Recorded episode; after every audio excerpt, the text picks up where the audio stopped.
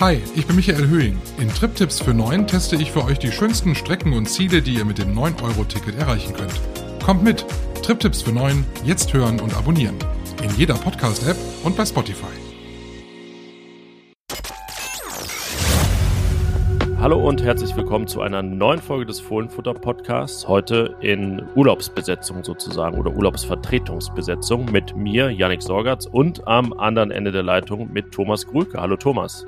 Hallo Yannick. Grüß dich. Ja, wie immer eigentlich jetzt in der Sommerpause gibt es zum Start das große Transfer- und Gerüchte-Update. Also eigentlich mehr ein Gerüchte als ein Transfer-Update, denn Handfestes und zu Vermeldendes gibt es nach wie vor nicht. Aber wir sind guter Dinge, dass sich das bald ändert, Thomas. Und dann, äh, ja, blicken wir in diverser Weise auch in die Vergangenheit. Zunächst geht es um Leihgeschäfte. Ja, genau. Wir werden uns ähm, nochmal zurückerinnern in die, zum Teil in die 90er Jahre, aber auch in das vergangene Jahrzehnt. Wann hat Borussia äh, sehr erfolgreiche Leihgeschäfte vollzogen? Welche Spieler haben dort äh, besonders auf sich aufmerksam machen können und was können man vielleicht dort auch, äh, welche Lehren kann man ziehen, was jetzt vielleicht in nächster Zeit Leihgeschäfte angeht. Ja, und der zweite Blick in die Historie bezieht sich auf Trikots. Wir haben gerade ein Voting auf RP Online, suchen das schönste Trikot des 21. Jahrhunderts und ja, auch da schwelgen wir ein wenig und reden über schöne und auch nicht so schöne Trikots und wir erfüllen einen Hörerwunsch. Wir haben eine Mail bekommen mit einem Themenwunsch. Genau. Wir werden uns äh, mal mit der Situation der U23 befassen. Die Mannschaft, die zum einen einen neuen Trainer hat mit Eugen Polanski und die zum anderen auch schon wieder im Training ist. Ähm, also das, was die Profis noch vor sich haben in einer Woche, das haben die äh, U23-Spieler schon hinter sich. Leistungsdiagnostik und Trainingsstart. Und wir schauen mal, wie die Situation bei der U23 ist und was so ein bisschen die Ziele in der kommenden Saison sein werden.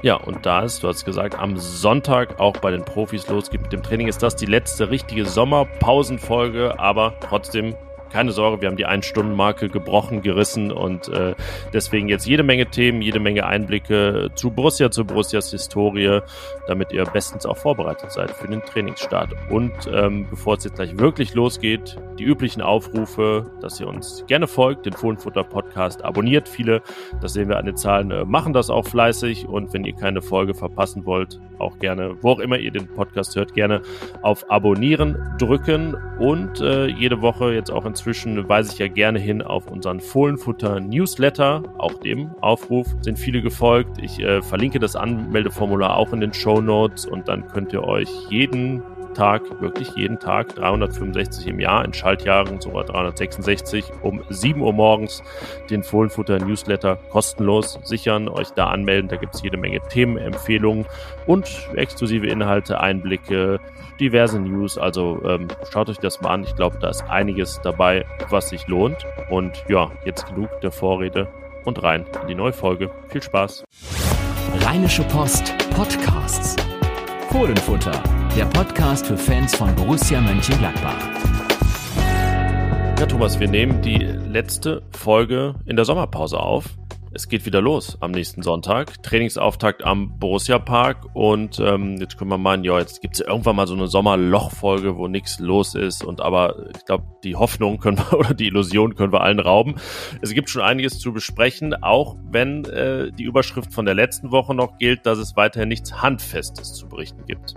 Ja, es ist äh, bisher kann man sagen, dass wir sehr gut durchgekommen sind durch diese Sommerlochphase, die es ja im Grunde gar nicht so richtig gab bei uns, ähm, obwohl wir bisher, äh, was Neuzugänge angeht, noch nichts zu vermelden hatten. Aber man hat ja schon so ein bisschen das Gefühl, dass sich so langsam, ähm, dass die Sachen näher kommen. Ja, das äh, ist, glaube ich, auch sogar nicht nur ein Gefühl bei uns, sondern äh, wir, wir können äh, handfest behaupten, dass das Gefühl da ist, wenn man es mal so ausdrückt. Wir hatten ja letzte Woche eine Serie zum Transfersommer, die eigentlich nochmal so wie war wie so, äh, man stellt sich beim 100-Meter-Lauf in die Startposition und jetzt geht's gleich wirklich los. Nochmal gesagt, äh, was äh, passieren wird, passieren kann, ähm, passieren sollte vielleicht auch, Vertragsverlängerung, Abgänge, Abgänge, Zugänge. Ich glaube, im dritten Teil stand dann, dass Borussia gerade bei den Zugängen besonders wieder diese externe Top-Talente Säule stärken muss. Und ähm, der Name, der jetzt seit ähm, ja, Ende letzter Woche sehr konkret kursiert, äh, passt genau dazu. Es ist mal wieder ein Däne bei Borussia. Es kann ja auch nicht sein, dass wenn Andreas Paulsen vielleicht geht im Sommer, dann keiner mehr da wäre. Es geht um Oskar Fraulo von einem Verein, der auch bestens bekannt ist aus Dänemark, dem FC Midtjylland. Ich glaube, da kommen gerade dir auch andere Spieler noch in den Sinn, ne? Ja, schon drei Spieler vom FC Midtjylland äh, bekommen, neben Andreas Paulsen, dem letzten, der jetzt ähm, wahrscheinlich Borussia verlassen wird, äh, noch Morten Skubo und Mikkel Thüsen. Die beiden, das ist schon etwas länger her. Ähm, Oskar Fraulo wäre der vierte, der aus Dänemark käme und, äh, oder besser gesagt aus Midtjylland käme. Aus Dänemark, da hat Mönchengladbach schon äh, sehr, sehr viele Spieler gehabt. Da, das weckt natürlich Erinnerungen an die sehr erfolgreichen Zeiten. Äh, die Dänen waren ja so die erste Nation, wo Mönchengladbach sehr, sehr erfolgreiche Spieler äh, verpflichten konnte. Alan Simonsen, Henning Jensen, Ulrich Lefebvre, die waren ja in den 70er Jahren an den großen Titeln beteiligt. Ja, und es wäre ein Däne mit italienischen Wurzeln. Auch mal eine interessante Mischung. Er ist nämlich Oscar Luigi Fraulo. Also eine besondere ein, Mischung, ja. ja, genau. Ähm, ist U19-Nationalspieler Dänemarks auch und ähm, hat äh, in Mittelland äh, bei den Profis ganz kurz nur gespielt, bisher dafür eine wirklich äh, wohl herausragende Youth League-Saison gespielt. Da ist Mittelland im Achtelfinale knapp mit 2 zu 3 am späteren Titelträger Benfica Lissabon gescheitert, die ja einen wirklich Wahnsinnsjahrgang da haben. Ich meine, 5-0 ist das Finale gegen Salzburg ausgegangen. Also da so knapp zu scheitern, das äh, konnte sich schon sehen lassen. Er ist ein äh, ja, zentraler Mittelfeldspieler. Ich finde es ja bei Mittelfeldspielern immer interessant, wer ist jetzt defensiv, zentral, offensiv. Ähm, ich habe immer das Gefühl, zentral ist wirklich, also defensiv ist sechs, zentral ist acht, offensiv ist zehn. Er hat so Tendenzen dann vielleicht noch zu zehn und ähm, ja, was so das Gesamtpaket und auch jetzt sein Alter und die Tatsache, dass er als relativ gehyptes Talent im Alter von eben 18 käme, ähm, liefert ein paar Parallelen zu Lazzi Benesch, der wie auch jetzt am Montag, als wir aufnehmen, der äh, Kicker nochmal schreibt, wohl auf dem Sprung zum HSV ist. Und wenn man jetzt mal ne, noch nichts Konkretes vermelden kann, aber das klingt schon sehr danach, als wenn da eines zum anderen käme.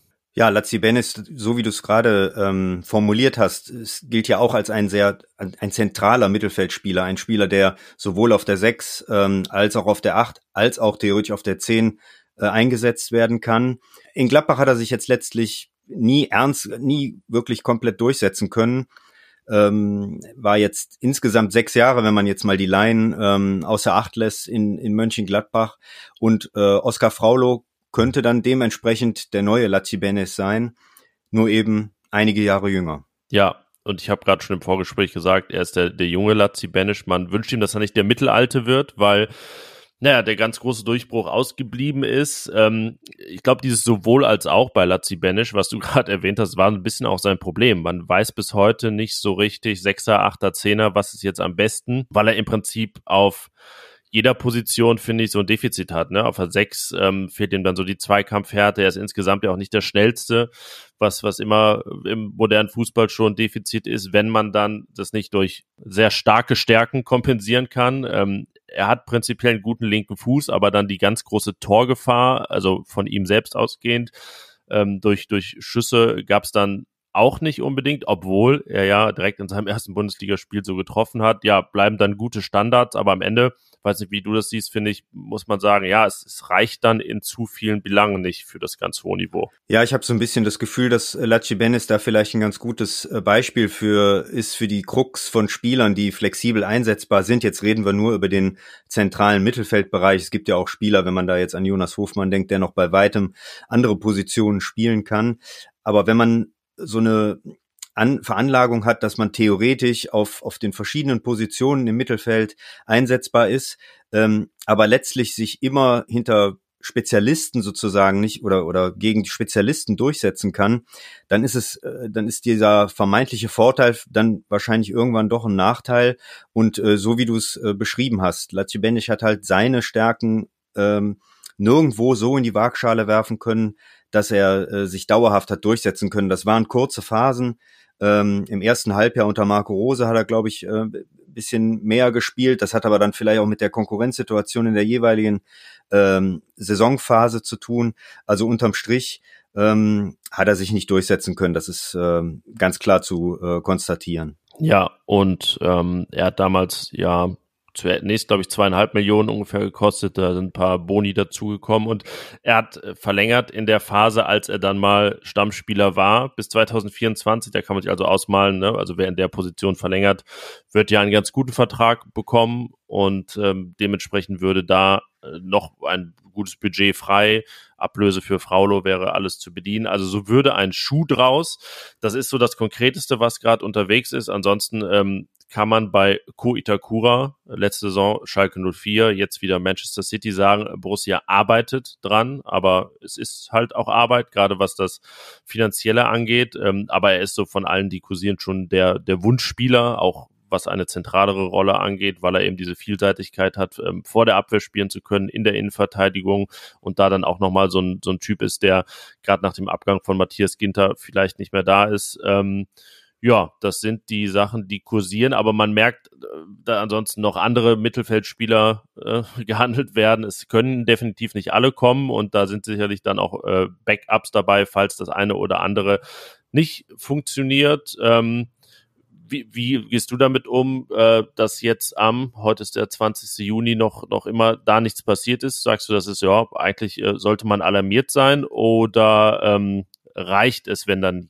jetzt und in den nächsten Tagen mal Fahrt reinkommt. Ich glaube, dass du es vor ein paar Tagen ähm, mal sehr treffend beschrieben hast. Ich glaube, in, in Mönchengladbach, wenn man so die letzten äh, 10, 12 Jahre sich anschaut, da ist man so ein bisschen auch verwöhnt gewesen äh, von ähm, Transfersommern, in denen relativ frühzeitig alles geregelt war.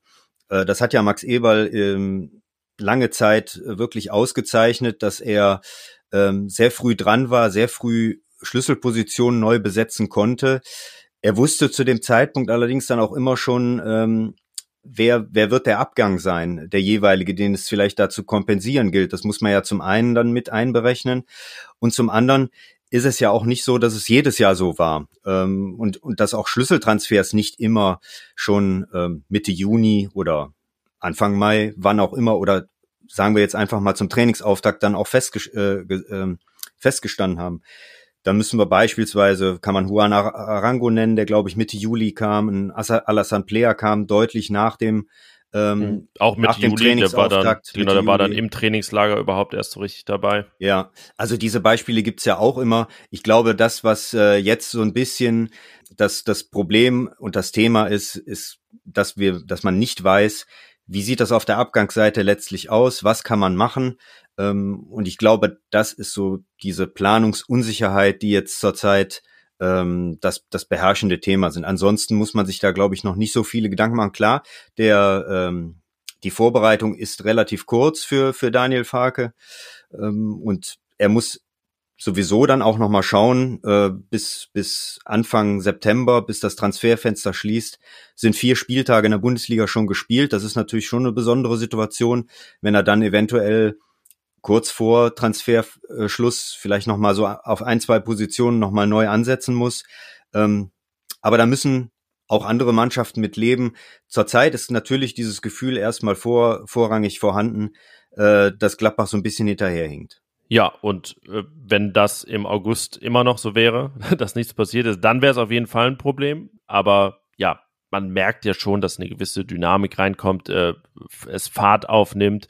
Das mag ein bisschen äh, träger und zäher wirken, aber es geht dann eben auch um so äh, ja kleines Geld hin und her schieben, also im Verhältnis zu anderen äh, Summen, um die es dann geht, dass dann eben ein Lazzi Benisch gehen müsste, damit äh, das Gehalt äh, frei wird und man mit dem eingesparten Gehalt dann eher einen jüngeren Spieler für die Position holen kann, der natürlich weniger verdient, aber auch eine kleine Ablöse kostet. So wird dann insgesamt ein Schuh draus und da können dann auch ähm, Transfers dieser Größenordnung funktionieren, ohne dass es die großen Abgänge gab. Ob und wann die kommen, weiß man tatsächlich gerade nicht, weil ähm, das ungefähr so der, der Gerüchtebereich ist, wo am allerwenigsten gerade kursiert, habe ich das Gefühl. Ähm, es gibt dann immer schon Namen, die gehandelt werden, wo man sagt, ja, das wäre jemand für die Tyram-Position. Letzte Woche zum Beispiel ein äh, junger Franzose, Jedi Gassama von äh, PSG, der da sein Profidebüt gefeiert hat, aber automatisch mit dieser einen Minute für PSG in der Liga schon jetzt äh, einen höheren Marktwert hat und äh, für Borussia so unsere Infos dann unter diesen Umständen jetzt diesen Sommer nicht zu stemmen wäre. Ist ein Tempodribbler für die Außenbahn, der auch in der Youth League überzeugt hat. Das scheint ein Scouting-Schwerpunkt gewesen zu sein, aber naheliegend natürlich, weil da sieht man sehr geballt die Top-Talente Europas zusammen, die man dann sonst eher nur bei so einer U19 EM oder in einer Elite-Runde, wie die Quali da heißt, sieht. Ähm, ja, so kann man ein bisschen ablesen, wie gearbeitet wird, dass sich für viele Fälle vorbereitet wird, dass ähm, in der Schublade sicherlich einige Pläne legen für jede Position, aber was dann rausgeholt wird und überhaupt rausgeholt werden kann, das wird die Zukunft zeigen. Aber ich glaube, das ist jetzt erstmal zum Start in diese Folge unser Transfer-Update. Ja, ein Randaspekt oder ein Aspekt der, der Ein- und Verkäufe ist natürlich, sind auch natürlich Leihgeschäfte. In der letzten Zeit war es so, dass äh, Borussia eher ähm, selbst verliehen hat. Äh, jetzt könnte es auch wieder Leihgeschäfte in die andere Richtung geben, dass man wieder ausleiht. Ähm, und ich glaube, da hat Borussia in den äh, vergangenen Jahren ja durchaus auch das ein oder andere Mal sehr, sehr gute ähm, Erfahrungen gemacht. Ja, bevor wir da so zu den Paradebeispielen kommen, ähm, die auch jetzt noch äh, Vorlagen, Lerneffekte für die Gegenwart liefern, äh, gibt es auch sehr berühmte Laien schon in den 90ern, äh, was manch einer, gerade jüngere Fans, jüngere Hörerinnen und Hörer nicht mehr auf dem Schirm haben, dass zum Beispiel Stefan Effenberg 1994 zunächst als Leihspieler zurückkehrte. Du erinnerst dich sehr genau an die Umstände. Ja, es war, es waren ja schon sehr, sehr äh, spezielle Umstände durch die äh, davor stattfindet und es war, da, da sind wir wieder bei dem Thema sehr später, ein sehr später Transfer. Ähm, die WM in den USA 1994 im Sommer ging, glaube ich, bis Mitte Juli, wenn ich mich da richtig erinnere. Und äh, Stefan Effenberg ist ja da sozusagen etwas unehrenhaft entlassen worden nach seiner Stinkefinger-Affäre im dritten äh, Gruppenspiel in Dallas gegen Südkorea ähm, ist nach Hause geschickt worden. Sein Standing war dementsprechend äh, nicht das Beste. Und in dem Sommer entwickelte sich dann die, äh, die Diskussion, ob er nicht nach Gladbach zurückkehren könnte. Manager Rolf Rüssmann hat dort sehr, sehr ähm, hart verhandelt. Und äh, das ist dann letztlich gelungen. Es ist erstmal gelungen über eine Laie. Stefan Effenberg ist vom AC Florenz dann zurückgekommen. Und im laufenden Jahr hat es sich ähm, ja, heraus, das hat sich sehr schnell herauskristallisiert, dass äh, Stefan Effenberg so das letzte Puzzleteil war, um dieser ja sehr begabten Mannschaft unter Trainer Bernd Kraus dann äh, so das, das letzte Siegergehen ähm, zu vermitteln. Letztlich ist das gemündet dann in den letzten großen Titel, den Gladbach geholt hat, 1995, den Pokalsieg und nach dieser Saison konnte Gladbach dann Stefan Effenberg auch für eine damalige Rekordablöse, ich glaube es waren sieben Millionen D-Mark, äh, mhm. dann fest verpflichten. Das ist das, was heute als 3,8 Millionen Euro bei transfermarkt.de steht. Das umgerechnete, ja. genau. Man denkt, hey, was das für eine krumme Summe? Nee, es waren halt 7,5 Millionen 7, Mark. 5, damals ähm, umgerechnet. Ja, und er hat ja, ähm, das wurde damals von der Rheinischen Post tatsächlich enthüllt, ein sehr, sehr üppiges Gehalt bekommen. 5 Millionen Mark, 2,5 Millionen Euro, also in etwa. Äh, das war schon einiges für, für Mitte der 90er. Und ich habe so überlegt, ähm, womit könnte man das vergleichen? Das ist, um das äh, auch quasi den, den ganz jüngeren äh, Hörerinnen und Hörern zu sagen, ein bisschen als wenn äh, Max Eberl vor zwei Jahren Granit Xhaka von Arsenal ausgeliehen hätte, als der in Ungnade gefallen war bei, ähm, ich glaube, es war noch Unai Emery und äh, dann ja, sechs bis acht Millionen Euro verdient hätte nach heutigen Maßstäben, also was eigentlich auch nicht wirklich denkbar äh, wäre heute. Äh, so in etwa könnte man sagen, weil es ja auch eine Rückholaktion war. Stefan Effenberg ist ja ähm, als junger Spieler nach Gladbach gekommen und dann, ich glaube, 1990 zu den Bayern gegangen. Ne? Als, genau, äh, ja. ja. ja, fast in so einem Alter. Ich glaube, wahrscheinlich war er sogar genauso alt wie Chaka damals bei seinem Wechsel zum FC Arsenal. Ähm, ja, das war äh, die äh, erste große Laie, wo ich jetzt aber sage, hm, die ist wahrscheinlich kein Vorbild für diesen Sommer. Die zweite äh, große oder erfolgreiche wahrscheinlich auch nicht. Ähm, da ging es um einen Spieler, der noch, äh, also auch eine Rückholaktion, aber der Spieler war noch kürzer weg, insgesamt so um die vier Monate. Ja, das äh, und es ist gar nicht so lange äh, nach Stefan Effenberg gewesen und dem einen oder anderen mag das auch schon entfallen sein, dass Martin Dahlin ähm, als Leihspieler nochmal nach Gladbach zurückgekehrt ist. Er war tatsächlich nur ein paar Monate ähm, in Rom, ist zur ähm, zu AS Rom gewechselt im Sommer 1996, ist er aber nicht wirklich glücklich geworden, hat sich nicht durchsetzen können und äh, Gladbach hat in dem Jahr nach Darlins Weggang große Probleme in der, in der Offensive gehabt. Man muss äh, da ja dann vielleicht auch nochmal äh, erwähnen, dass im Jahr zuvor ja schon Heiko Herrlich gegangen war. Dadurch war das äh, Sturm, das erfolgreiche Sturmduo der Pokalsiegersaison ähm, komplett gesprengt und Martin Dahlin ist zurückgekommen, hat dann sehr dazu beigetragen, dass äh, die Gladbacher die Kurve wieder bekommen haben nach einer ganz schwachen Hinrunde. Ähm, letztlich dann, glaube ich, Elfter in der Saison 96, 97 geworden sind, aber Dahlin hat in 19 Spielen 10 Tore gemacht, alle in der Rückrunde. Und äh, das war eine erfolgreiche Leihe, aber es ist auch eben nicht diese klassische Leihe, die wir äh, auf die wir jetzt gleich vielleicht dann auch noch mal kommen, weil es eben auch eine Rückholaktion war. Und gerade von einem Spieler, wo man ja, wenn man wenn er nur vier vier Monate weg ist und nicht wie bei Effenberg vier Jahre, man weiß ganz genau, was man im Grunde bekommt und auch der Spieler weiß, äh, wo er da hinkommt. Und äh, kennt so gesehen 95 Prozent der Mannschaft noch. Insofern äh, keine klassische Laie sicherlich. Ja, und Darlin hatte ja 95, 96, 15 Tore geschossen, war da auf dem Weg eigentlich zum Torschützenkönig, weil mit 17 Toren ist es dann, meine ich, Freddy Bobic damals geworden. Das ist so meine Anfangskicker-Sonderheftzeit. das noch auf dem Schirm. Äh, er hat ja aber den Großteil de, der Endphase und die ganze Endphase verpasst, weil er da diesen äh, Ellbogenschlag sich geleistet hat. Gegen Axel Roos war es, ne? Von gegen Axel Roos. Ja, genau. Ja. Acht Spiele gesperrt und dann also diese 15 Tore in 23 Spielen nur erzielt hat.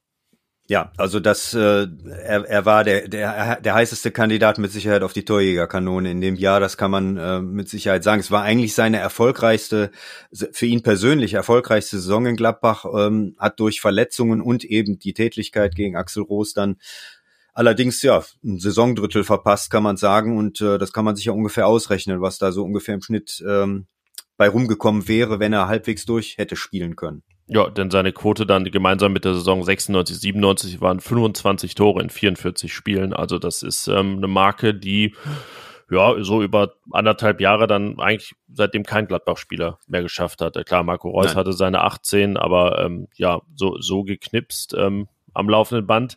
Äh, hat keiner, kannst du dich dran erinnern, warum, oder ob es damals überhaupt zur Debatte stand, dass er nochmal fest zurückkommt oder ähm, wollte er dann auch gar nicht mehr bleiben? Ja, so ganz genau kann ich mich da jetzt nicht mehr dran erinnern, ob es äh, viel mehr an Darlehen dann selber lag. Ich glaube, er wollte sich unbedingt äh, im, im anderen Ausland, also er als Schwede ist natürlich auch die Bundesliga für ihn Ausland gewesen, aber nach noch doch jetzt dann mehr als insgesamt sechs Jahren in der Bundesliga äh, sich doch nochmal woanders äh, durchsetzen. Das hat letztlich nicht geklappt. Er hat äh, nirgendwo mehr, zudem er ist ja dann später auch noch beim HSV für eine kurze Zeit gewesen. Ähm, er hat sich hat nirgendwo mehr an die Form heranreichen können, die er in Gladbach hatte, äh, gerade in der Zeit, sagen wir mal, zwischen 94 und 97, da war er einer der Top-Stürmer in Europa. Ja, er wollte ja auch eigentlich 96 zu Juventus Turin wechseln. Ähm, das war so gut wie fix hat er auch mal äh, ja ausführlich erzählt. Äh, wäre noch ablösefrei gewesen, weil sein Vertrag auslief. Dann ähm, gab es aber wohl, wenn ob du dich da noch dran ist, eine Klausel, dass sich, äh, wenn sich das Transfersystem ändert, sich der Vertrag verlängert auch. Ähm, das gab ja das Bossmann-Urteil Mitte der 90er und damit war Darlene 96 nicht mehr ablösefrei und Juve hat dann Rückzieher gemacht, weil Gladbach ja natürlich eine ordentliche Ablöse gefordert hat für ihren, äh, für seinen 15-Tore-Stürmer und ähm, ja, eigentlich äh, hätte er zum damaligen Champions League-Sieger wechseln wollen. Ist mit Sicherheit für ihn dann nicht so nicht so günstig gelaufen. Äh, letztlich muss man aber dann äh, ja fast schon sagen, dass er dass er das Glück hatte, in Gladbach dann nochmal äh, für die paar Monate nochmal richtig aufzublühen.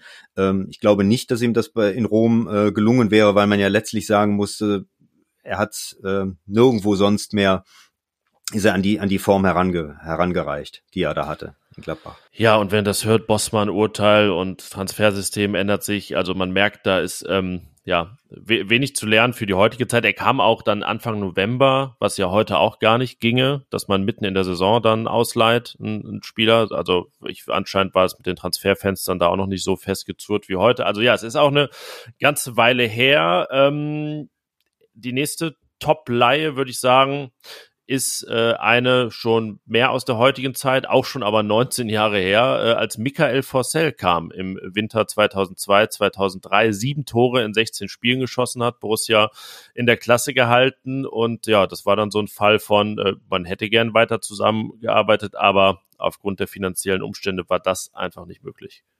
Ja, Michael Forssell war mit Sicherheit ähm, ein Spieler, der es innerhalb von wenigen Wochen geschafft hat, ähm, eine ganz neue Euphorie zu entfachen. Ich glaube, da ist ja sogar Geld gesammelt worden damals, um äh, ihn äh, irgendwie dann halten zu können nach diesem Halbjahr. Also man, man muss ganz klar sagen, dass äh, Fossell damals das Niveau in der Gladbacher Offensive äh, deutlichst angehoben hat. Es war auch kein Zufall, dass ausgerechnet in der Zeit, als Fossell ähm, sehr, sehr stark gespielt hat, auch ein Morten Scubo dann seine einzigen vier Bundesligatore geschossen hat. Äh, in der in der Endphase dieser Saison 2002, 2003 hatte sich Gladbach dadurch deutlich äh, in der in der Offensive oder eben entscheidend in der Offensive verstärkt, dass der Klassenverbleib äh, gelingen konnte.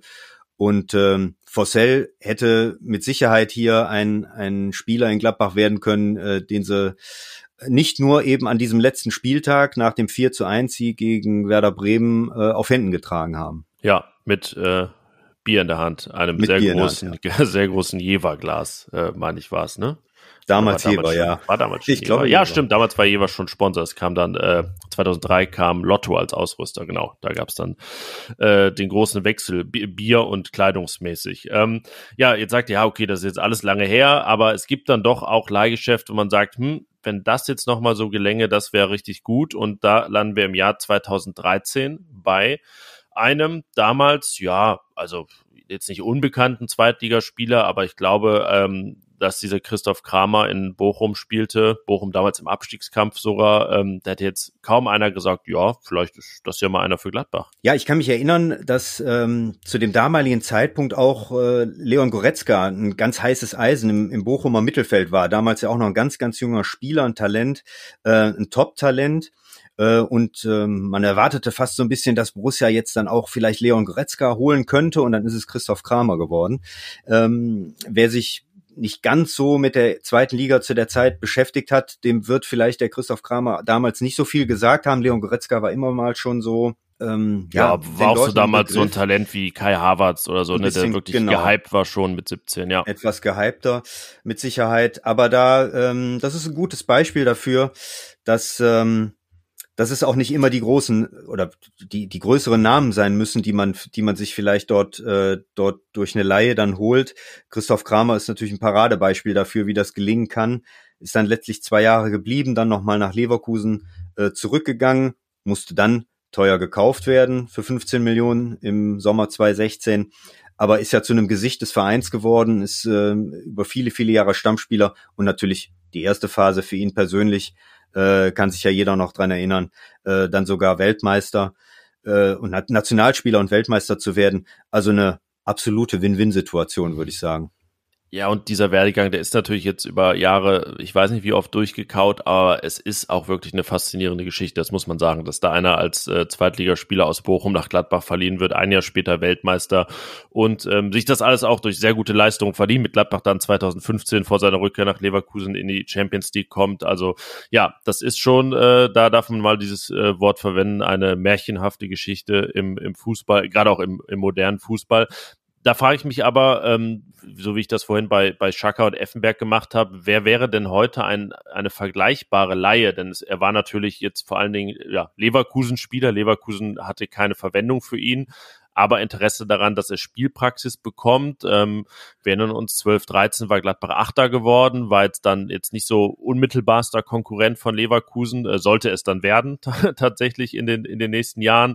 Ähm, ja, könnte man sich das heute vorstellen, dass Bayer irgendeinen Spieler, für den sie jetzt gerade keine Verwendung haben, an Gladbach verleiht? Also da wäre ich höchstens bei, bei diesen Spielern, die da gerade unterwegs sind, die Jahrgang 2005, 17 Jahre alt sind, die dann Spielpraxis bekommen sollten, aber die hätten sie ja in Gladbach auch gar nicht garantiert. Also ist das wahrscheinlich in der exakten Konstellation auch schon wieder schwer zu reproduzieren. Ja, das ist wahrscheinlich für Gladbach so ein bisschen der Fluch der guten Tat der letzten äh, zehn Jahre, äh, dass man natürlich sich ein Standing erarbeitet hat, wo ähm, Mannschaften, wie du es gerade geschildert hast, wie Bayer Leverkusen natürlich genau darauf schauen würden, äh, wen sie da an, an einen äh, im Grunde Mitkonkurrenten dort vielleicht ziehen lassen würden oder ausleihen würden. Ähm, also so in der Form äh, könnte ich mir das jetzt auch eher schwer vorstellen. Und da geht's dann eher um die Altersklasse, die vielleicht ein, ein Tick drunter ja, da ist man dann schon eher auch bei irgendwie einem Paul Wanner vom FC Bayern, äh, dem ja auch äh, ähnlich gehypten Talent wie früher Leon Goretzka, der jetzt äh, aber ist ja jetzt der ist sogar 16, er ist noch gar nicht 17. Für die 16. Bayern jetzt, jetzt wollten, dass der Spielpraxis bekommt, da wäre aber auch die Frage, ob das äh, dann äh, Gladbach der richtige Ort dafür wäre und nicht eher vielleicht die zweite Liga oder irgendeine ähm, erste Liga im, im Ausland Österreich oder so. Ähm, ja, oder eben dann in der zweiten Mannschaft des FC Bayern. Also ja, hat sich halt im Vergleich zu Kramer auch schon einiges verändert, womit wir bei zwei Leihgeschäften landen, die richtig gut funktioniert haben in Gladbach, von denen ich sage, ja, sowas genau nochmal hinzubekommen, ist A möglich und B erstrebenswert. Ja, da sind wir bei Torgan Hazard und äh, Andreas Christensen. Torgen Hazard äh, 2014 gekommen, Natürlich erstmal ein, ein, großer Name durch seinen Bruder Eden Hazard, der zu dem damaligen Zeitpunkt ja schon ähm, äh, ja, Starspielerstatus hatte, Torgen Hazard, ähm, auch beim FC Chelsea äh, beheimatet zu dem zu dem Zeitpunkt, aber sich noch nicht im in einer der Top-Ligen äh, durchgesetzt. Ja, damals war er noch Belgien, sehr jung. War in Belgien in, in Sylte. In, ja. War in Belgien in Sylte. Und er hat natürlich auch in Gladbach ein bisschen Anlaufzeit gebraucht. Ist ja nicht so, dass er da äh, kometenhaft äh, durch, durchgeschossen wäre, wobei er äh, auf eine sehr, sehr ordentliche Anzahl an, an Pflichtspielen ja schon im ersten Jahr gekommen ist. Aber man sehr früh sehen konnte, der hat so starke Anlagen, dass es sich dann auch lohnt, äh, ihn fest zu verpflichten. Und letztlich sind es fünf Jahre geworden.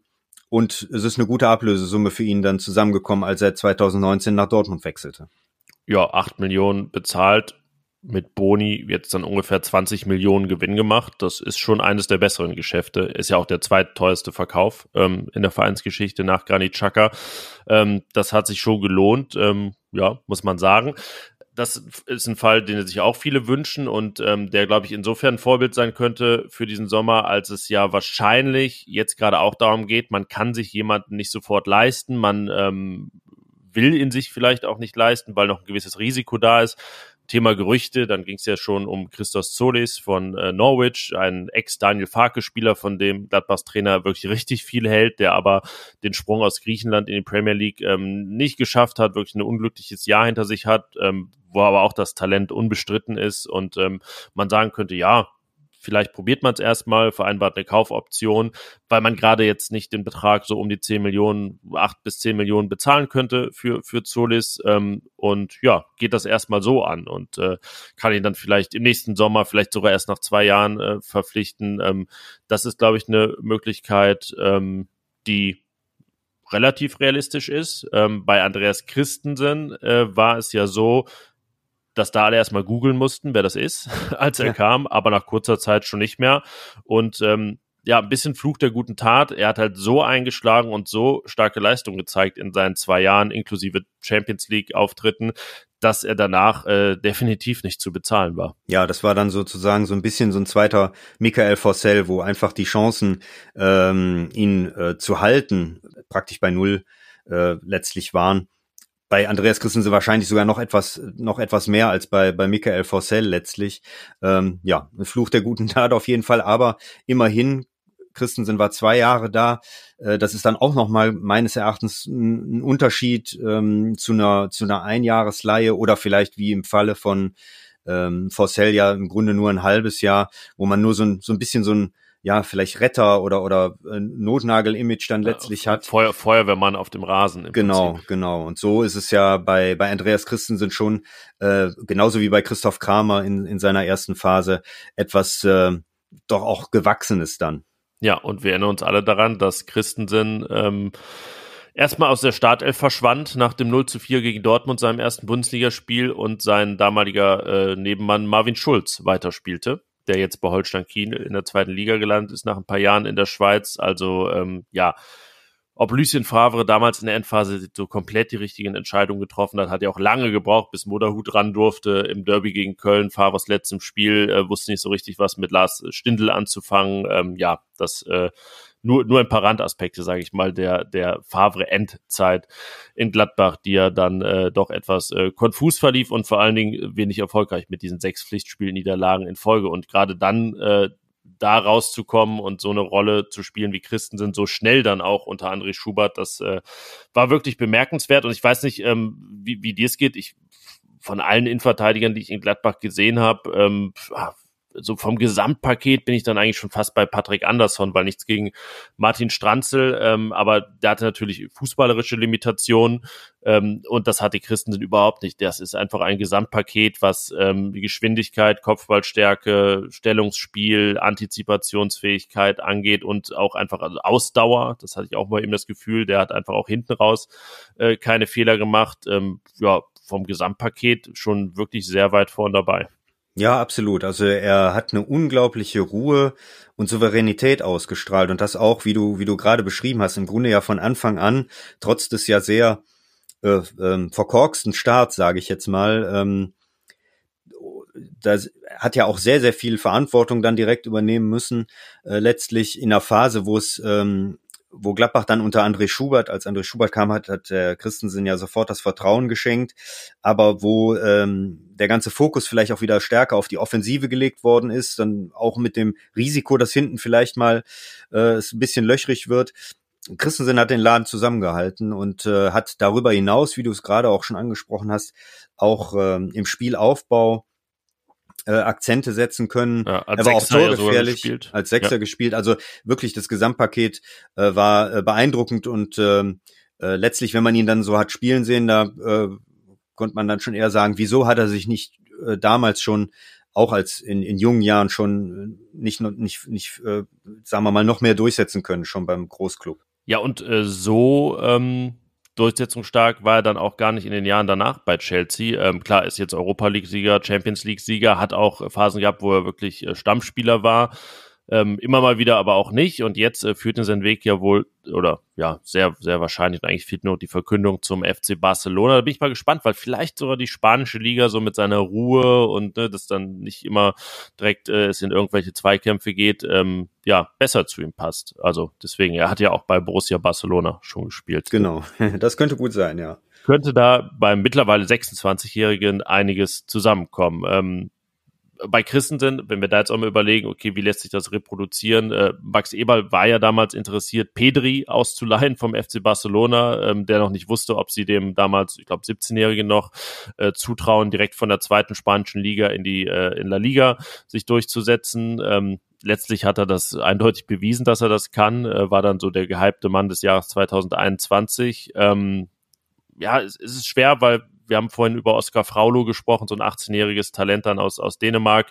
Im Prinzip kann man sich die ja auch selber leisten und es wäre auch erstrebenswert, die dann wirklich zu verpflichten, um ne, sie einfach fest unter Vertrag zu haben, sie irgendwann auch äh, für viel Geld weiterverkaufen zu können, äh, mehrere Jahre ihre Vorzüge genießen zu können. Also sehe ich wirklich eher so diese erwähnte Zolis-Konstellation äh, als realistisch an für diesen Sommer. Also ja, alle suchen den neuen Christensen, was die Leihgeschäfte angeht, aber ich würde dann sagen, vielleicht ist sogar der neue Hazard so das Paradebeispiel. Ja, da muss man dann eben auch vielleicht ab und an das Glück haben, das richtige Zeitfenster zu erwischen, den Spieler zu, zu bekommen, der, äh, der genau dann äh, vielleicht auch in seiner eigenen Entwicklung die nächste Stufe zündet, der neue Verein dabei helfen kann dass das Ganze passiert, dass das nicht bei jedem funktioniert und dafür gibt's ja, wir haben jetzt über sehr viele positive Beispiele gesprochen in Mönchengladbachs Historie. Natürlich gibt's auch die, äh, die anderen, wo es letztlich dann gar nicht funktioniert hat. Ähm, das ist immer ein Spiel, wo man, ähm, das, das, das kann man nicht hundertprozentig äh, im Vorfeld einschätzen. Bei dem einen vielleicht ein bisschen mehr als bei dem anderen, aber gerade ähm, vielleicht so den neuen Hazard zu finden oder so, das ist ja auch eine spannende äh, Geschichte. Da äh, das elektrisiert die Fans genauso, als wenn jetzt ein großer, ein großer Anführungsstrichen Namen käme. Ähm, dafür hat ja Gladbach immer gestanden. Insofern ähm, bin ich da ganz bei dir. Ich denke, das ist äh, eine Aufgabe, auf die sich und das deutet sich ja auch äh, deutet sich auch an, wenn wir jetzt an den Frau an den Fraulo-Transfer denken. Ähm, dass das, dass das ein Weg ist, den Gladbach wieder beschreiten wird. Ja, neue Wege muss auch die U23 bestreiten, allein weil sie einen neuen Trainer hat und weil die letzte Saison wirklich nicht erfolgreich lief, bis zum letzten Spieltag gezittert um den Klassenerhalt in der Regionalliga. Wir haben eine Mail bekommen von unserem Hörer Patrick, der äh, uns gebeten hat oder angeregt hat, dass wir ja mal die Lage in der U23 äh, beleuchten können. Ähm, die Lage ist ja so, dass schon wieder trainiert wird, schon seit einer Woche wieder, ähm, aber sich ja auch einiges gerade erst findet oder finden muss wieder. Ähm, deswegen schwierig, da genaue Prognose zu treffen. Was ist so dein Eindruck von dem, was da auf die U23 zukommt? Also ich glaube, dass ähm, das kriegt man natürlich medial jetzt nicht so mit oder in der Öffentlichkeit nicht so mit, wie das bei Daniel Farke mit seiner ja sehr ausführlichen Vorstellung an Pfingsten äh, der Fall war. Aber ich kann mir gut vorstellen, dass jetzt äh, Eugen Polanski auch so ein Typ ist, der ähm, so eine neue, ja so eine Aufbruchstimmung dort ähm, entfachen kann nach einer Saison, die ja sehr sehr kompliziert war, ähm, die auch letztlich erst auf den letzten Drücker ähm, mit dem Minimalziel Klassenverbleib ähm, erfolgreich war, in Anführungsstrichen. Und ich glaube schon, dass ähm, mit Eugen Polanski jetzt da äh, sozusagen frischer Wind reinkommt. Ähm, vielleicht auch nochmal eine andere, noch mal eine andere Haltung. Ähm, jeder Spieler kann sich natürlich jetzt auch da nochmal ähm, neu positionieren, kann, kann um seine Chance kämpfen. Und äh, ich glaube, dass, dass ja keiner der äh, Spieler, die im vergangenen Jahr schon dabei waren, nochmal so eine Saison haben will. Ich denke, dass ähm, die die Spielzeit fängt ja schon sehr, sehr früh an. Es ist auch eine, eine, eine kurze Vorbereitung, deswegen sind die, ist die Mannschaft ja jetzt auch schon im Training, ähm, dass dort, dass dort einiges ähm, entstehen kann. Ja, und genau, du hast die neue Haltung angesprochen, also dass Polanski da auch einen frischen Wind äh, reinbringt. Der hat gesagt, die Spieler sind jung, sie dürfen Fehler machen und daraus lernen, aber sie müssen auch lernen, nicht zufrieden zu sein, weil sie schon einen Profivertrag in der Tasche haben oder denken, dass sie kurz davor sind. Auch Profis können jeden Tag dazulernen. Ähm, ja, also der Ausbildungscharakter rückt wieder in den Vordergrund, aber die Ergebnisse sollen natürlich nicht zu kurz kommen, denn so eine Saison will man nicht wieder erleben. Ähm, ja, da kann dann die äh, U23, die Regionalliga West auch durchaus ein, ein Stahlbad sein. Da kommen ja ein paar interessante Jungs hoch aus der U19, Kustrim Asalari zum Beispiel, Junioren-Nationalspieler, äh, viele andere wie äh, Noah Andreas, Yassir Atti, äh, Luca Baratta, die hat man auch schon mal gesehen, Dylan Hogewerf, ähm, junger Niederländer, hat sogar auch fest in der U23 schon gespielt nach seiner Verpflichtung. Und dann gibt's ja noch den, der jetzt eigentlich nicht als konkreten, äh, konkreter Kaderspieler genannt wird, aber der sicherlich seine Spiele machen wird. Das ist äh, Ivandro Borges Sanchez. Ja, genau, der ähm,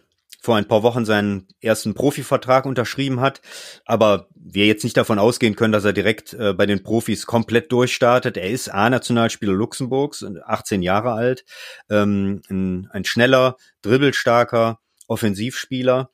Er wird mit Sicherheit seine, seine Einsätze ähm, auch in der Regionalliga haben, ähm, denn das hat ja Roland Wirkus vor, vor einigen Wochen auch mal so ein bisschen skizziert, äh, dass man das nicht unterschätzen darf und wie wichtig deswegen auch die Regionalliga für äh, Borussias äh, zweit, zweite Mannschaft ist, dass die gerade die jungen Spieler, die nachrückenden Spieler, die äh, zuvor wenig Erfahrung oder noch gar keine Erfahrung im Erwachsenenbereich haben, dort erstmal adaptieren können, wie schnell Erwachsenenfußball ist, äh, Herrenfußball ist. Ähm, Ivandro Borges Sanchez hat dort seine ersten Erfahrungen natürlich durch die A-Nationalmannschaftsspiele schon gemacht, aber ähm, die Regionalliga ist mit Sicherheit in Tempohärte ähm, und, und vielleicht auch Abgezocktheit da durchaus ein gutes Stahlbad für die, für die Jungs und das wird mit Sicherheit auch für Ivandro Borges Sanchez noch der Fall sein.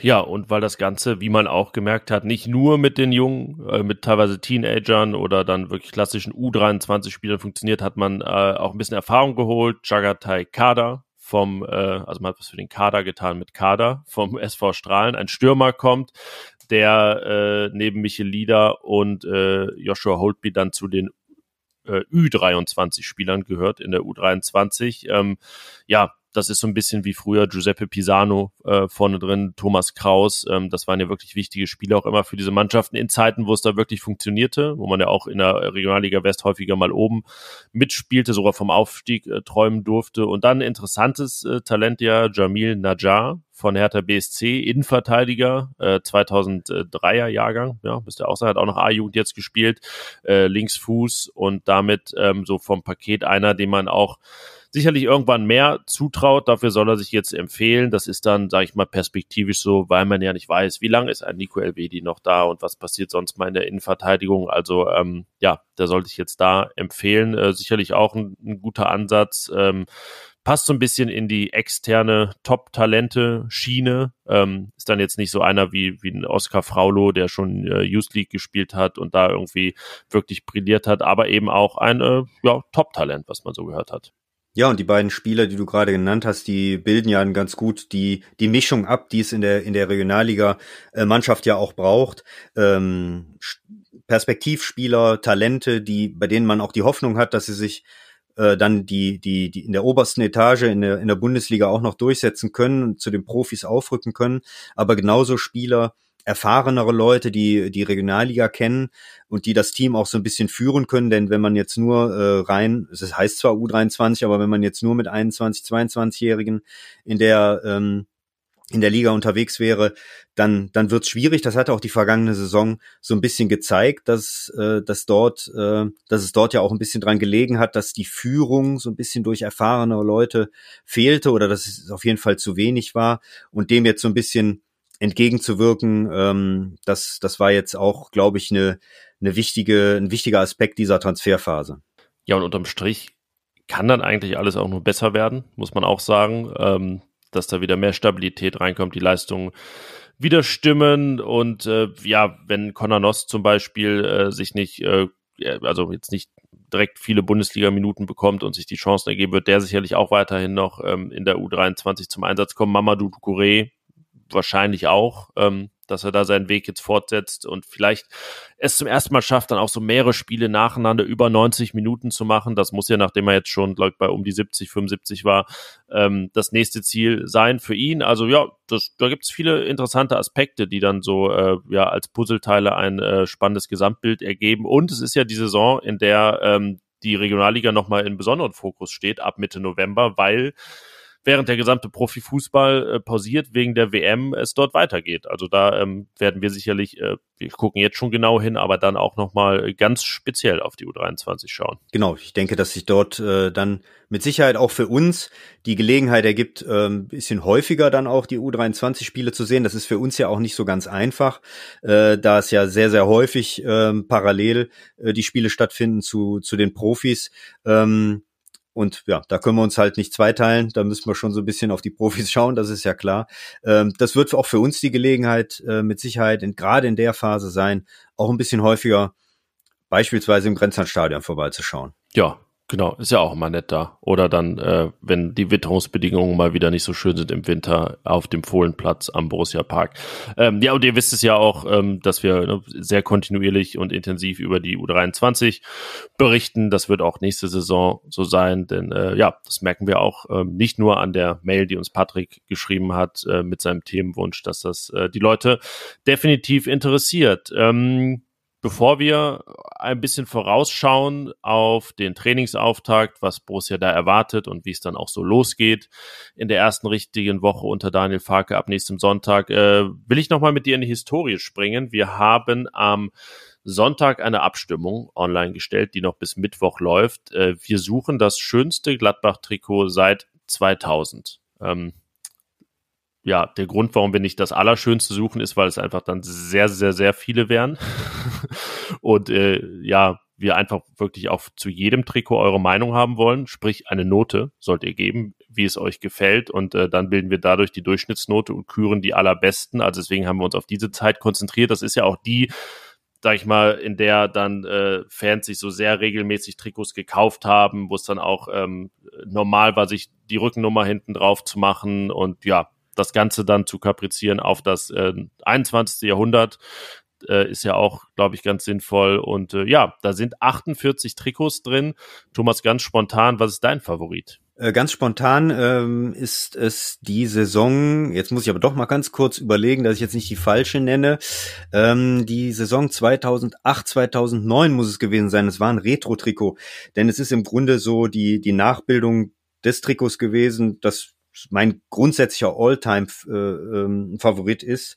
Ähm, ich sage immer das Büchsenwurf-Trikot, das mit dem Längsstreifen, das war das sehr uni-weiße mit dem schwarz-grünen äh, Längsstreifen auf der auf der linken Seite, äh, dass die Gladbacher in den 70er Jahren 1971, 72 und 72, 73 getragen haben. Und damit eben auch beim, deswegen Büchsenwurf, äh, das beim 7 zu 1 gegen Inter Mailand 1971. Das gab's damals 2008 äh, nach dem Wiederaufstieg. Genau, das Wiederaufstiegstrikot. Das Wiederaufstiegstrikot dann eben in einer Nachbildung, das ja fast eins zu eins dann äh, das, dasselbe nochmal war. Aber das ist für mich so das, das klassische, das klassische Borussia-Trikot, äh, relativ schlicht, ähm, mit der kleinen Verspieltheit des Längsstreifens, ähm, das, das hat mir schon immer äh, unheimlich gefallen. Und es ist ja im Grunde jetzt in diesem Jahr ein sehr, sehr ähnliches äh, Design. Ja, es ist in die Mitte gerückt im Prinzip. Genau. Ne? So, so kann man sagen. Ja, das ist auch sehr schön, aber ich fand damals tatsächlich diese Nachbildung war dann äh, die, die diese Lotto-Qualität war nicht so gut. Deswegen war es irgendwie doch ein bisschen enttäuschend. Also habe ich damals empfunden. Okay, das, ähm, da hast du ich will mehr nicht sagen, ich will nicht sagen, es war ein ziemlicher Lappen, aber es war dann auch ja irgendwie ja, hat es dann nicht ganz äh, mitgehalten so. Also es war äh, nicht ganz würdig dem Ganzen. Deswegen bin ich bei einem Trikot äh, kurz, ja, ein paar Jahre danach, das auch äh,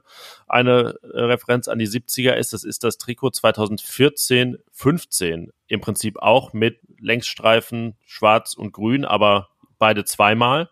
Ähm, und dann lief das Ganze so unten so ein bisschen aus, so verblasste ein wenig. Das war dann der moderne Akzent. Und es ist ein Trikot, das ja sehr erfolgreich war. Oder das Trikot nicht. Borussia war sehr erfolgreich mit diesem Trikot oder in diesem Trikot. Es ist eben das Trikot, ähm, mit dem man dann in die Champions League eingezogen ist. 14, 15. Das würde ich jetzt äh, im 21. Jahrhundert ganz vorne ranken. Ja, ist auch eine gute Wahl. Also ich glaube, es ist ja grundsätzlich, ich glaube, das kommt bei den Fans ja auch, oder das, das, das merkt man ja schon, dass äh, wenn so, so gewisse Reminiszenzen an alte Zeiten da irgendwie mit, mit äh, verarbeitet sind und ähm, Hauptsache es bleibt relativ klassisch, dann, ähm, dann kommen die sehr, sehr gut an. Ähm, schwierig wird's, glaube ich, immer, wenn, wenn so eine, so eine Verspieltheit da mit reinkommt, äh, die äh, die Fans dann nicht so nachvollziehen können. Also das klassischste Beispiel, was ja später nur deswegen zum Kulttrikot meines Erachtens geworden ist, weil es so erfolgreich war, das ist dieses Borkenkäfer-Trikot aus der Saison 94, 95, mit der Gladbach äh, Ja. dann plötzlich Pokalsieger geworden ist. Aber ich kann mich noch sehr gut an die Diskussion äh, zu Saisonbeginn erinnern, äh, aufgrund der, der Trikotwahl. Was anderes ist ja dann noch mal ein paar Jahre später äh, das Ganze, wenn man ähm, bei der Farbenlehre äh, in, den, in den falschen Farbtopf äh, Topf, ähm, greift und dann statt weiß mal grau nimmt. Ähm, das ist dann noch mal ein noch wesentlich stärkeres No-Go. Es war doch Silber, Thomas. Oder Silber, ja. ja, aber ja die, war, Spielweise, die Spielweise war grau. Ja, nee, ist aber auch tatsächlich sah es dann eher gräulich aus. Ähm, ja, ich ähm, fand noch ganz schön das äh, Trikot dann 2010 bis 2012. Das war das Trikot zum 110-jährigen Vereinsjubiläum und 40 Jahre erste Meisterschaft müsste es sein. Es sah nämlich sehr ähnlich aus. Sehr, sehr schlicht äh, mit diesem äh, ja, schwarz-weiß-schwarzen Kragen. So, so ein bisschen abgesetzt auch an den Ärmeln. Ähm, das äh, ja, war einfach sehr schlicht und schön und war ähm, das ist ja doch immer, du hast gerade bei dem Pokalsieg genannten Faktor, was hat die Mannschaft gemacht mit diesen Trikots? Wie hat sie gespielt? Und das war eben das Trikot, äh, in dem sie erst abgestürzt ist auf Platz 18, dann die Relegation überstanden hat und dann eben auf Platz 4 gestürmt ist in der Bundesliga. Ähm, damit, glaube ich, schon ein besonderes Trikot und auch das letzte Heimtrikot, das zwei Jahre getragen wurde. Denn ähm, danach, spätestens unter äh, Kappa, begann ja die Zeit, wo zwei bis drei Trikots pro Jahr rauskamen. Das ähm, sieht man in unserer, in unserem Voting, da stehen dann immer die Jahreszahlen bei, dass das früher beileibe nicht so war, sondern wirklich äh, auch noch Anfang des 21. Jahrhunderts jedes Jahr genau ein Trikot rauskam. Ja, also ich glaube, man kann auch äh, so ein bisschen den Überblick äh, verlieren. Äh, es gibt ja, es gibt ja da durchaus auch Trikots bei, die, die haben die Gladbacher vielleicht drei oder viermal getragen, ähm, Ausweichtrikots oder Event-Trikots.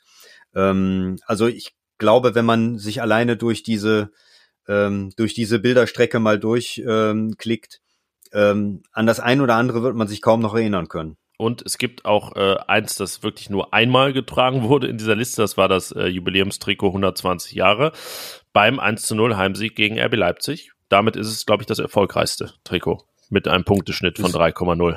Ja, das stimmt. ja, ist auch in unserer Liste. Ähm, auch sehr schön, weil, äh, um da den Bogen zu schlagen, ähm, ich tendenziell eigentlich am allerschönsten immer diese wirklich ganz schwarzen Trikots finde. Deswegen ist mein Alltime favorite auch das äh, Diebels-Trikot Mitte der 90er mit dem weißen Kragen, das einfach ganz schwarz war, das es dann in der Ausführung gab in Monaco im UEFA Cup, als dann Diebels alkoholfrei äh, drunter stand, wo, glaube ich, einige, die das noch besitzen, eine gute Kapitalanlage zu Hause haben. ja, und äh, man verbindet es, du hast jetzt Monaco angesprochen, aber die Runde davor, äh, die, die Fans verbinden es, glaube ich, ja auch mit dem, mit dem Start äh, dieses Trikot, mit der Startgeschichte dieses Trikots, ähm, dem, dem Spiel bei Arsenal, dem Sieg, ähm, die, die schwarze Nacht sozusagen. Ja, die, genau, die, die glorreiche Schwarze Nacht. Es gibt ja auch das, äh, können wir in dem Fall ja mal Werbung machen äh, für unsere Kollegen, das äh, Buch Das Gladbach-Trikot heißt es, ganz schlicht von 1900 bis heute von Stefan Hermanns, Stefan Apinowitz und Matthias Gorke. Das ist äh, letztes Jahr erschienen. Da ähm, geht es dann um wirklich alle Trikots. Da geht es dann auch um die Trikots, Stichwort in den falschen Farbtopf gegriffen, als Borussia da mal in Gelb oder in Rot auflief. Da bin ich auch sehr gespannt, ob das vielleicht nochmal kommt irgendwann als Dritttrikot, dass man da nochmal was ganz anderes wagt als äh, Reminiszenz an früher. Ähm, ja, und jetzt demnächst ähm, wird es ja auch noch ein Auswärtstrikot geben, das dem Vernehmen nach, was man so auf den einschlägigen Portalen gelesen hat, grün werden wird und der Farbton erinnert so ein bisschen an die Zeit, ja, das müsste so um 1990 sein. Du hast es vielleicht vor Augen, wenn ich das ein, so sage. Ein ähm, Trikot 1990, da, da fällt mir dann so dieses ähm, dieses Tuborg-Trikot ein, aber ich weiß nicht, ob das 1990 war. Und es war ja ein, ein, ein äh, Trikot mit, mit längs grün-schwarz gestreiften äh, Trikot. Das fällt mir jetzt so auf die, auf die Schnelle ein. Ja, ich Ein rein grünes Trikot. Nee, es war schon grün-weiß irgendwie, aber es ist dann Tuborg oder Datsun oder so. Äh, nee, ist auf jeden Fall nicht 91, 92. Wo sind wir denn hier? Erdgas? Was, Erdgas noch? Vielleicht. Das würde bei 1990, glaube ich, noch Ja, ja, 89, 90, ja, da gibt's hier genau, das hat so, das ist grün, dann ist es auf den, auf den Schultern so weiß und äh, hat da so schwarze Applikationen. Naja, mal gucken. Also, das äh, zumindest dieses Grün, ähm, das schon.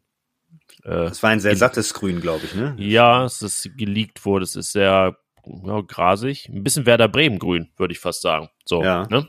Das, das sind ja feine, feine Farbnuancen auch immer, die dann den Unterschied machen zwischen verschiedenen grünen Vereinen. Ja, ja. Das Wolfsburg-Grün ist, glaube ich, nicht so beliebt. Nee, das ist dann immer sehr neon. Das ist, äh, ja, ja das äh, ja, aber gut, ich meine, man darf ja auch sich nicht beschweren in Gladbach, wenn man dann schon diese Rauchtöpfe hatte und so 19, äh, 2019, 20, äh, die ich übrigens, viele fanden es nicht gut, auch nicht so verkehrt fand, weil es wirklich mal was anderes war, aber ich verstehe, dass das nicht jedermanns Geschmack dann war. Denn das vergisst man ja auch häufig bei Trikot-Designs, es sind ja nicht nur Profisportler, die darin rumlaufen, sondern ähm, ja, sind halt auch äh, weiß ich nicht, äh, junge Leute, mittelalte Leute, ältere Leute, die das Ganze äh, vielleicht auch nicht so ganz durchtrainiert tragen und dann muss es ja auch vernünftig aussehen. Und das war so ein Trikot, glaube ich, das irgendwie dann äh, schnell, wenn man es mit, äh, weiß ich nicht, 49 trug, vielleicht nicht mehr so gut aussah. Ähm, ja, also ich habe es äh, zum einen nicht getragen und äh, glücklicherweise bin ich auch noch nicht 49. Ob es bei mir gut ausgesehen hätte, ich wage es auch mal zu bezweifeln. Ähm, aber ich glaube, das, was du eben sagtest, es geht vor allen Dingen darum, wie äh, wie hat die Mannschaft, glaube ich, im Trikot gespielt. Damit verbinden die Leute äh, bestimmte Bilder. Äh, sind vielleicht jubelnde Borussen äh, zu sehen. Ich glaube, das weckt dann auch immer noch mal äh, Emotionen, schöne Erinnerungen. Und ich glaube, das ist äh, in, in viel, bei vielen Fällen zumindest, was das Trikot angeht, dann letztlich das Entscheidende. Ich merke das jetzt auch schon, wenn wir mit äh, Bildern vom Hoffenheim-Spiel am letzten Spieltag einfach irgendwas bebildern jetzt gerade, was es passt. Zum Beispiel jetzt der Spielplan rauskam äh, letzte Woche. Das sind halt Jubelbilder, die Sonne scheint, das Stadion ist voll. Wenn ich das vergleiche mit den Bildern von dem Jahr davor, als man wirklich dieses Geisterspiel gegen Stuttgart in den, äh, jetzt sage ich mal so grün-schwarzen Badebuchsen verlor ähm, und irgendwie Spieler am Boden kauerten, weil sie niedergeschlagen waren, das sind ist einfach fundamental anders schon. Und äh, das heißt, dieses neue Trikot, das auch zur Wahl steht, das muss ich meine subjektive Meinung auch sagen, äh, mir gut gefällt. Das hat schon einen ganz anderen Start gehabt. Und äh, wenn das jetzt auch noch äh, unter Daniel Farke erstmal gut verläuft, dann äh, ja, bekommt das äh, sicherlich im Ranking auch einen Schub. Das kann sehr, sehr gut sein, ja. Ja, Daniel Farke. Ich habe das Stichwort geliefert im Prinzip. Ähm, Spielplan haben wir noch nicht drüber gesprochen, aber ich glaube, den müssen wir jetzt nicht analysieren, sezieren. Dazu findet ihr alles auch bei, bei RP Online. Du hast das eingeordnet für uns. Es geht, wie gesagt, los, so wie es geendet hat gegen Hoffenheim zu Hause, dann weiter beim FC Schalke und äh, danach kommt Hertha BSC und am vierten Spieltag geht es schon nach München. Ähm, also ein interessanter Auftakt. Viele haben gesagt, die ersten drei Spiele äh, relativ machbar. Manche haben gesagt, die ersten vier relativ machbar, weil die, die Bayern, die Bayern-Bilanz ja äh, doch sehr, sehr gut ist. Ähm, ja, so geht's los und los geht es äh, erstmal mit dem Training am Sonntag um 11 Uhr. Du wirst äh, mit Hanna Gobrecht, unserer Kollegin, vor Ort sein. Ja, was kann man sagen? Was kann man erwarten von diesem Auftakt, von diesem Start unter Daniel Farke? Ja, grundsätzlich, ich habe es eben, glaube ich, äh, schon mal angedeutet. Ähm, für meinen Geschmack am kommenden Sonntag sind es dann nur noch knappe sechs Wochen bis zum Bundesligastart, fünf Wochen bis zum äh, Pflichtspielstart ähm, mit dem Erstrundenspiel im DFB-Pokal beim SV Oberachern. Ähm, das ist relativ kurz. Es ist ja auch so, dass die, dass das Trainingslager bereits eine Woche nach Trainingsbeginn dann äh, auf dem Programm steht. Das heißt, es muss alles ziemlich schnell gehen. Daniel Farke muss schnell ankommen. Ähm, er wird natürlich in der ersten Woche ähm, noch das, das Handicap in Anführungsstrichen haben, dass er noch nicht den Kader beisammen hat, mit dem er jetzt dann zunächst einmal arbeiten darf und kann, weil die Nationalspieler noch Urlaub haben.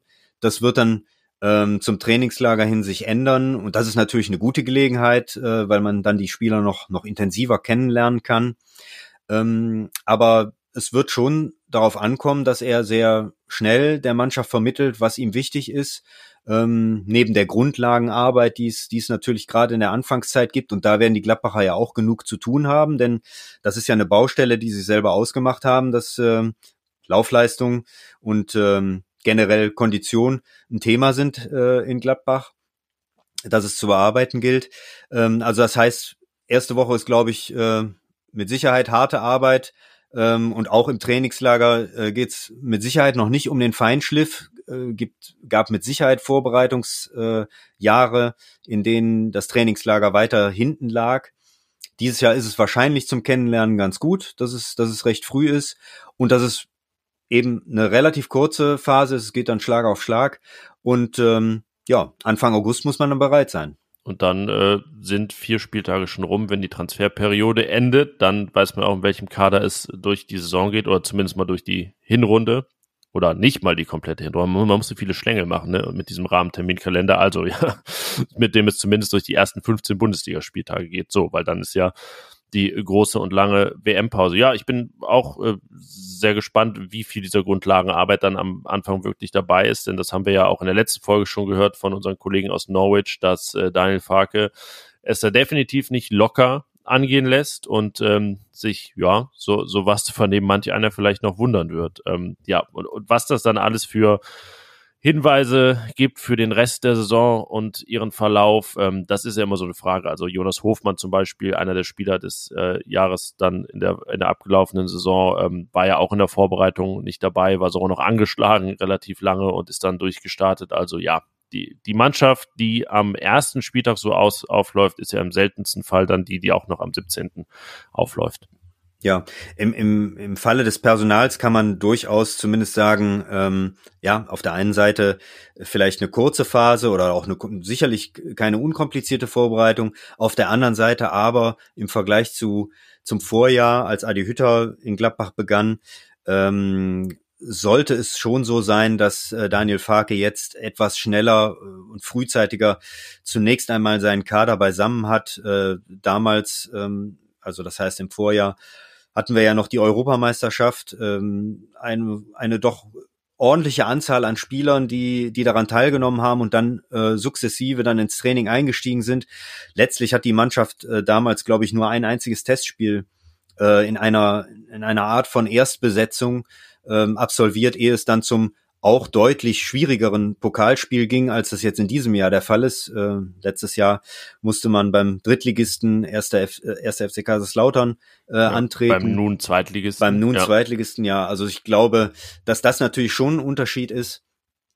Und äh, dort die Hoffnung besteht, dass ähm, die Mannschaft sich doch etwas besser einspielen kann, als das im letzten Jahr der Fall war. Ja, und Oberachern ist dann im DFB-Pokal tatsächlich der niedrigsklassigste Gegner auch. Also in der Vorbereitung ähm, sieht das anders aus. Rot-Weiß Essen ja dann schon am 1. Juli, ähm, also auch sehr schnell das erste Testspiel schon. Äh, ich äh, sehe schon die Zitate äh, nach, nach dem Spiel, äh, jetzt unabhängig eigentlich vom Ergebnis, dass es eine harte Woche war und dass die Mannschaft ist, ja, deshalb nicht gut gemacht hat oder trotzdem gut gemacht hat. So wird es wahrscheinlich lauten. Äh, ja. Und ja, und dann geht's anschließend fast, also fast nahtlos ins Trainingslager, wo dann die Kollegen Hanna Gobrecht und Carsten Kellermann für uns am Start sind. Ja, ich würde sagen, jetzt haben wir doch alles äh, zusammengefasst, dass es dann auch losgehen kann ähm, und dürfen gespannt sein, wer dann ja noch und vielleicht schon da ist am Sonntag. Genau. Und nächste Woche ist es dann so, wenn es die nächste Folge gibt unseres Fohlenfutter Podcasts, dann sind wir, dann haben wir das Sommerloch. In dem Sinne, jetzt haben wir dann die Klammer dazu. Äh, die, das ist dann tatsächlich äh, vorbei. Dann geht's schon wieder ans Eingemacht, dann wird trainiert und dann werden sich von ganz alleine ganz viele neue Themen äh, auftun. Ja, genau. Also das, was gewesen ist, ist jetzt wirklich zu Ende resümiert. Das kann man sagen. Daniel Farke ist ja auch ausführlichst vorgestellt. Ich sag mal so, der, ich habe es vorhin mit dem, dem Start eines 100-Meter-Laufs äh, verglichen. Na, vielleicht wird es auch ein 1500-Meter-Lauf. Das kann natürlich auch sein, diese Transferperiode. Aber ich sag mal so, die Startvorbereitungen sind getroffen. Jetzt kann es dann losgehen in allen Belangen im Prinzip auf dem Platz und äh, ja, auf, auf dem Schreibtisch von Roland Wirkus, wo dann vielleicht demnächst ein paar Unterschriften getätigt werden. Und ja, in der nächsten Folge